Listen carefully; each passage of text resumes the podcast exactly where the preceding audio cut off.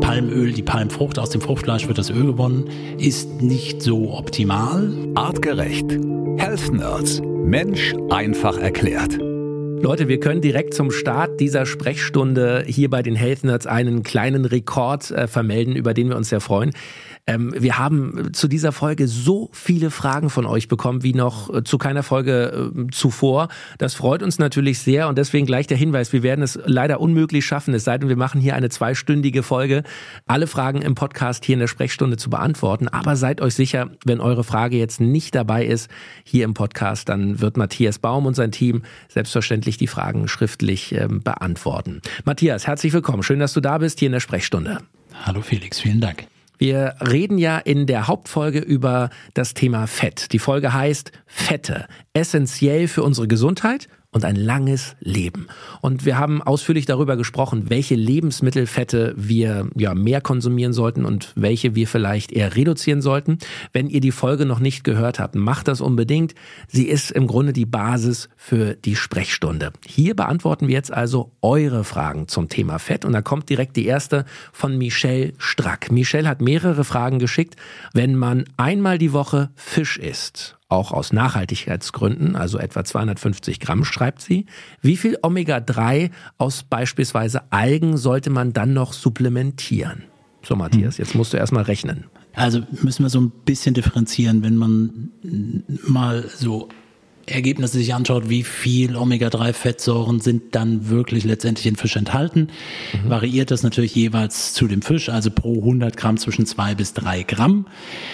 Jetzt muss man sich so ein bisschen die parallelen Tagesempfehlungen für EPA und DHA, also nochmal zur Erinnerung, die umgewandelten Omega-3-Fettsäuren sich nochmal anschauen. Das hängt so ein bisschen je nach Empfehlung ab. Also ich sag mal, die Deutsche Gesellschaft für Ernährung setzt da eher ein bisschen tiefer an, 250, 300 Milligramm jeweils pro Tag.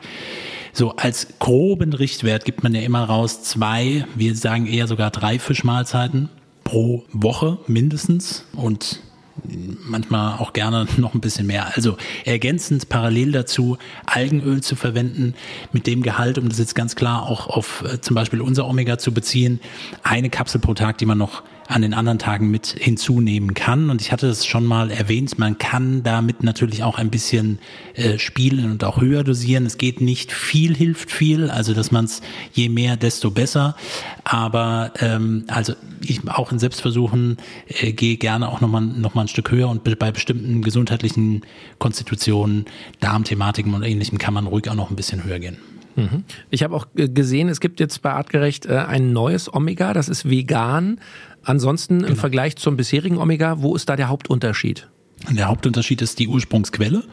Das aus Eigenöl gewonnene ist dementsprechend als pflanzlich oder auch vegane Variante. Und äh, aus natürlichen Gründen sind die Mengen an EPA und DHA etwas geringer als in den Fischkapseln. Ähm, und die wesentlichen Unterschiede bestehen eigentlich in der Ursprungsquelle. Aber Fische essen Algen und von daher beziehen sie dort äh, ihre Omega-3-Fettsäuren auch her. Und äh, im Umkehrschluss ähm, kann man, also ich kann das verstehen, auch den Hinweis aus Nachhaltigkeitsgründen eher darauf zu verzichten. Also ich verwende auch beides im Wechsel. Ich erwähne das immer wieder. Trotzdem achten wir natürlich auf nachhaltigen Fischfang. Das ist auch zertifiziert. Ich kann es trotzdem verstehen. Ne? Und von daher ist das sicherlich eine sinnvolle Alternative. Okay, die nächste Frage gleich hinterher von Christine. Sie hat uns bei Instagram äh, per Direct Message äh, kontaktiert und geschrieben, liebes Artgerecht-Team, welches Olivenöl soll ich zum Anbraten benutzen? Hm. Liebe Grüße, Christine. Am besten keins. Also wir hatten das Thema mhm. ähm, und Thema der Erhitzung und ja, es gibt auch gewisse Informationen dazu, wo man hört, ja, man kann schon erhitzen bis zu 180 Grad. Nur sind ja noch neben dem eigentlichen Olivenöl und den ungesättigten Fettsäuren, der, also der Ölsäure, die dann eben nicht so hitzestabil sind und dann eben, wie gesagt, bis zu Temperaturen bis 180 Grad eventuell noch stabil sind, gibt es ja noch andere wichtige sekundäre Pflanzenstoffe da drin, die Polyphenole beispielsweise oder Vitamine, die dann nicht mehr so hitzestabil sind. Wenn ich mich für ein teures und damit in der, aus der Erstpressung stammendes Olivenöl entscheide und das dementsprechend auch kaufe und es dann erhitze, ist es ein bisschen schade drum. Ähm, wenn zum Braten eben versuchen, auch auf andere Quellen zurückzugreifen, Ich hatte das in der Hauptfolge auch erwähnt. Also man kann das gerne mit Kokosöl machen oder auch Butterschmalz. Das ist sicherlich schon etwas, was man mit, verwenden kann. Und dann gibt es äh, die Möglichkeit, dass man Olivenöl entweder aus einer Zweitpressung oder raffiniert, also aber verarbeitet eben verwendet. Aber da kommen wir wieder zu dem Punkt, ähm, ist auch nicht optimal, aber die sind dann nochmal gesondert hitzestabil.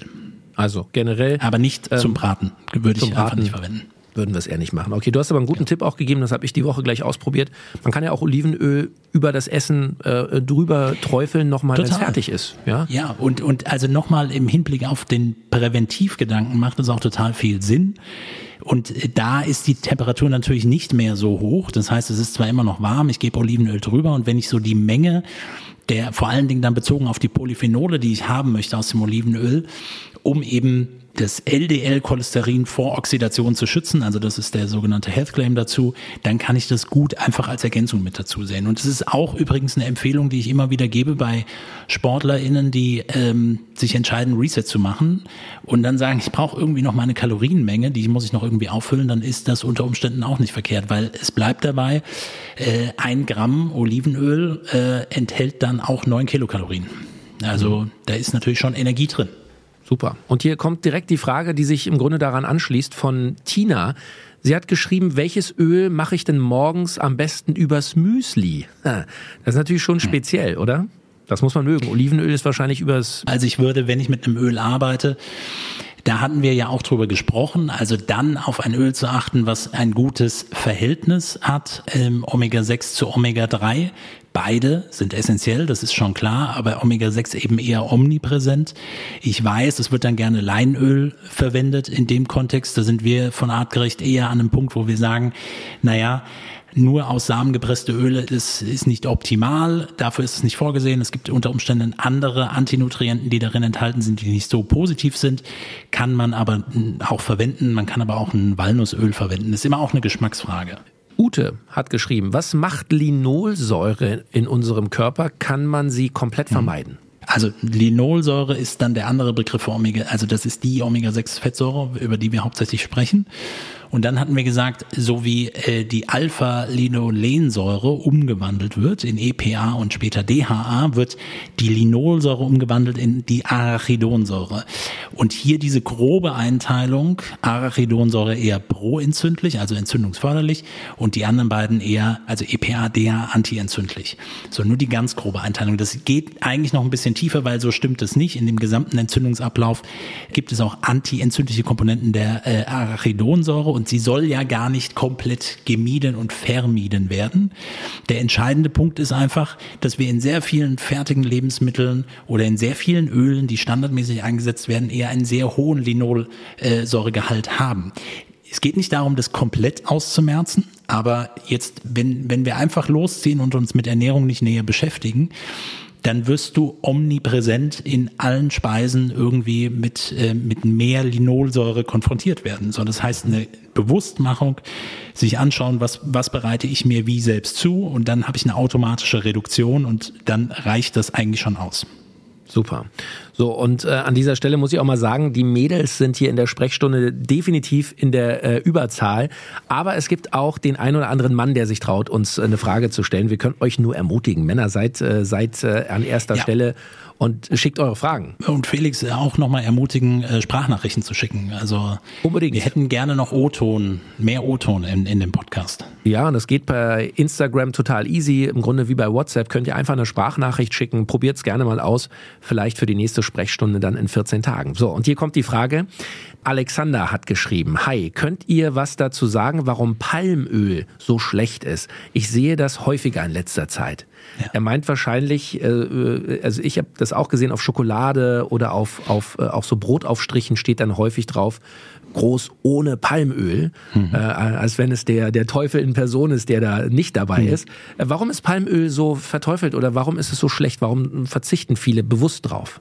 Also wenn wir uns es gesundheitlich oder aus dem Blickwinkel der Fettsäurenprofile, wo wir gerne ja drauf schauen, anschauen, das heißt Palmöl, die Palmfrucht, aus dem Fruchtfleisch wird das Öl gewonnen, ähm, ist nicht so optimal im Sinne von der Verteilung der un mehrfach ungesättigten Fettsäuren.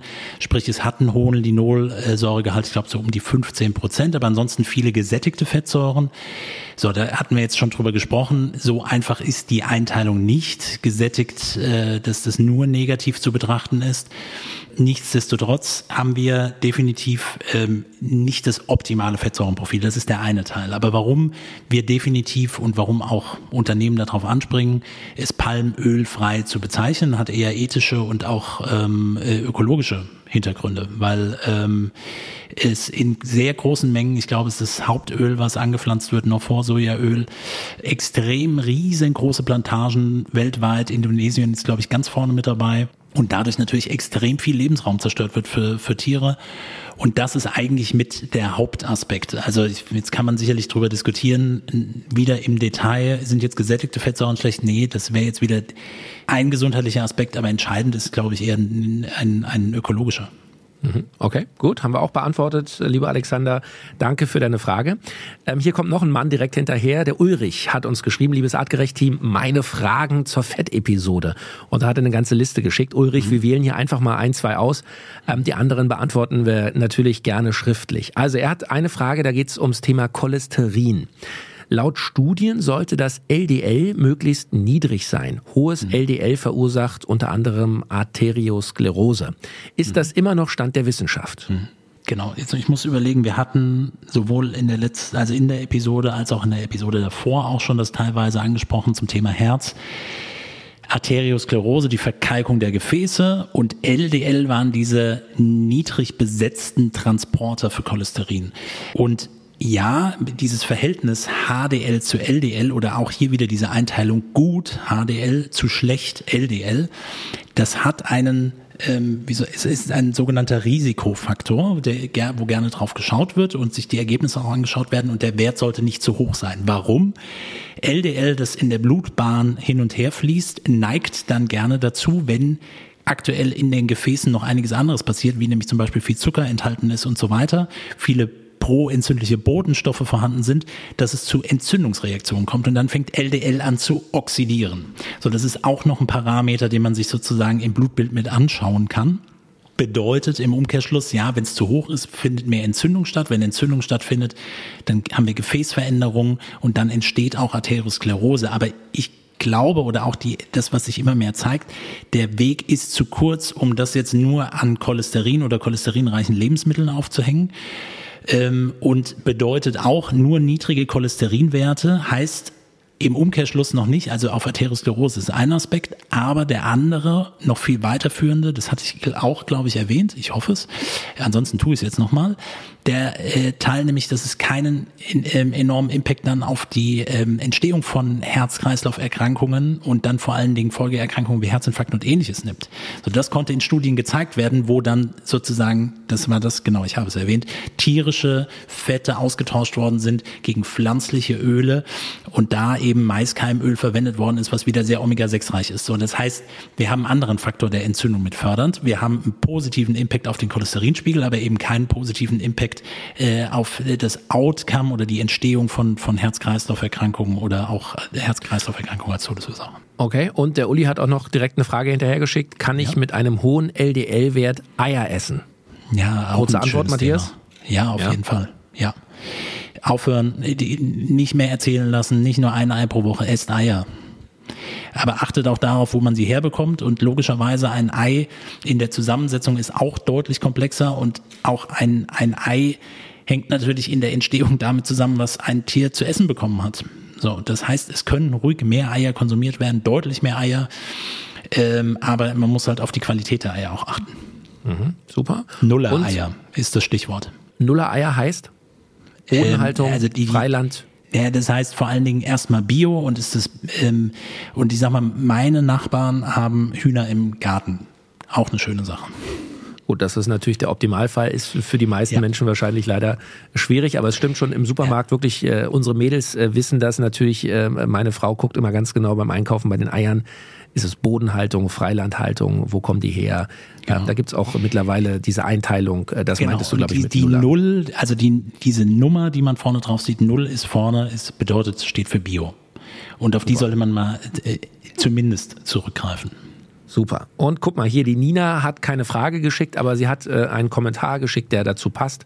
Eine Episode zur Bewältigung von hohem Cholesterin wäre sehr wünschenswert. Ja. Nina, das haben wir letzte Woche uns schon mit auf äh, den, den Plan geschrieben. Eine Folge zur Cholesterin müssen wir wahrscheinlich machen, Matthias. Gell? Machen wir auf jeden Fall. Aber ein, eine Sache schon mal direkt mitgegeben nicht zu viel dran aufhängen, Cholesterin zu bewältigen, sondern wir werden über andere Lifestyle-Faktoren einen Impact auf einen normalen Cholesterinstoffwechsel haben. Das bettet sich gut ein, aber es ist nicht nur dieses verteufelte Cholesterin, das ist ganz entscheidend. Mhm. Hier kommt die nächste Frage von Michelle. Sie hat geschrieben, warum wird das Immunsystem bei zu vielen Nüssen getriggert? Mhm. Das hatten wir auch in der Folge. Du hast es kurz angesprochen, ja. da haben wir über verschiedene Nussöle gesprochen. Was kannst du? Ja, wir äh, haben vor allen Dingen, ich glaube, über den erhöhten Nusskonsum gesprochen und auch über den Konsum von vermehrten gesättigten Fettsäuren, die das Immunsystem automatisch triggern. Also das ist einfach so, dass Immunzellen äh, Sensoren haben und auf gesättigte Fettsäuren reagieren können. Gleichzeitig verändert sich die Menge an sogenannten Lipopolysacchariden, einfach mal als Begriff in den Raum gestellt, äh, im Darm, was sozusagen auch noch eine proentzündliche Situation mit begünstigt. Das muss man mit berücksichtigen. Das macht Sinn, ähm, dass man das auch mal erzeugt und auch eine Entzündungsreaktion erzeugt, die dann aber auch wieder abflacht. Das ist so ein bisschen das Problem, wenn ich immer zu viel, dieses zu viel haben wir ja auch schon mal erwähnt, an gesättigten Fettsäuren äh, konsumiere. Und hier muss man sicherlich auch nochmal die Nüsse unterscheiden, wie sie in ihren Fettsäurenprofilen sind. Also bei Walnüssen ist es nochmal was anderes als bei Cashewkernen beispielsweise. So, Leute, die Health Nerds Sprechstunde zum Thema Fette. Viele, viele, viele Fragen von euch. Und ähm, wir, wir äh, haben eingangs gesagt, wir können gar nicht alle beantworten. Matthias, äh, ihr beantwortet natürlich alle Fragen schriftlich. Wenn auch jetzt wieder neue Fragen aufgekommen sind, schickt sie gerne rüber. Ihr kriegt auf jeden Fall eine Antwort von den Health Nerds. Und ähm, ja, wir freuen uns. Nächste Woche gibt's eine neue Folge. Da wird's gehen, können wir jetzt schon sagen, um ein sehr spannendes Thema. Matthias, um Depression ja, gerade jetzt zur dunklen Jahreszeit ähm, ist das etwas, wo vielleicht mehr Leute anfällig sind. Was löst Depression aus? Was passiert da chemisch im Körper? Was sind Depressionen eigentlich genau? Und natürlich ganz wichtig, was können wir konkret alle präventiv tun? Darüber sprechen wir. Eine super spannende Folge nächste Woche Donnerstag hier bei den Health Nerds. Matthias, vielen lieben Dank, bleib gesund und vielen bis bald. Der Mensch im 21. Jahrhundert. Wohin hat uns die Evolution geführt? Wie hängen Körper, Psyche und Gesellschaft zusammen? Welchen Einfluss haben Ernährung, Bewegung und Stress auf den Superorganismus Mensch? Mit spannenden Gästen besprechen die Health Nerds von Artgerecht komplexe wissenschaftliche Fakten und Erkenntnisse der Evolution für dauerhafte Gesundheit durch einen artgerechten Lebensstil in der modernen Welt. Mit praktischen, sofort anwendbaren Tipps und cleveren Lifehacks. Health Nerds. Mensch einfach erklärt. Ein All Ears on You Original Podcast.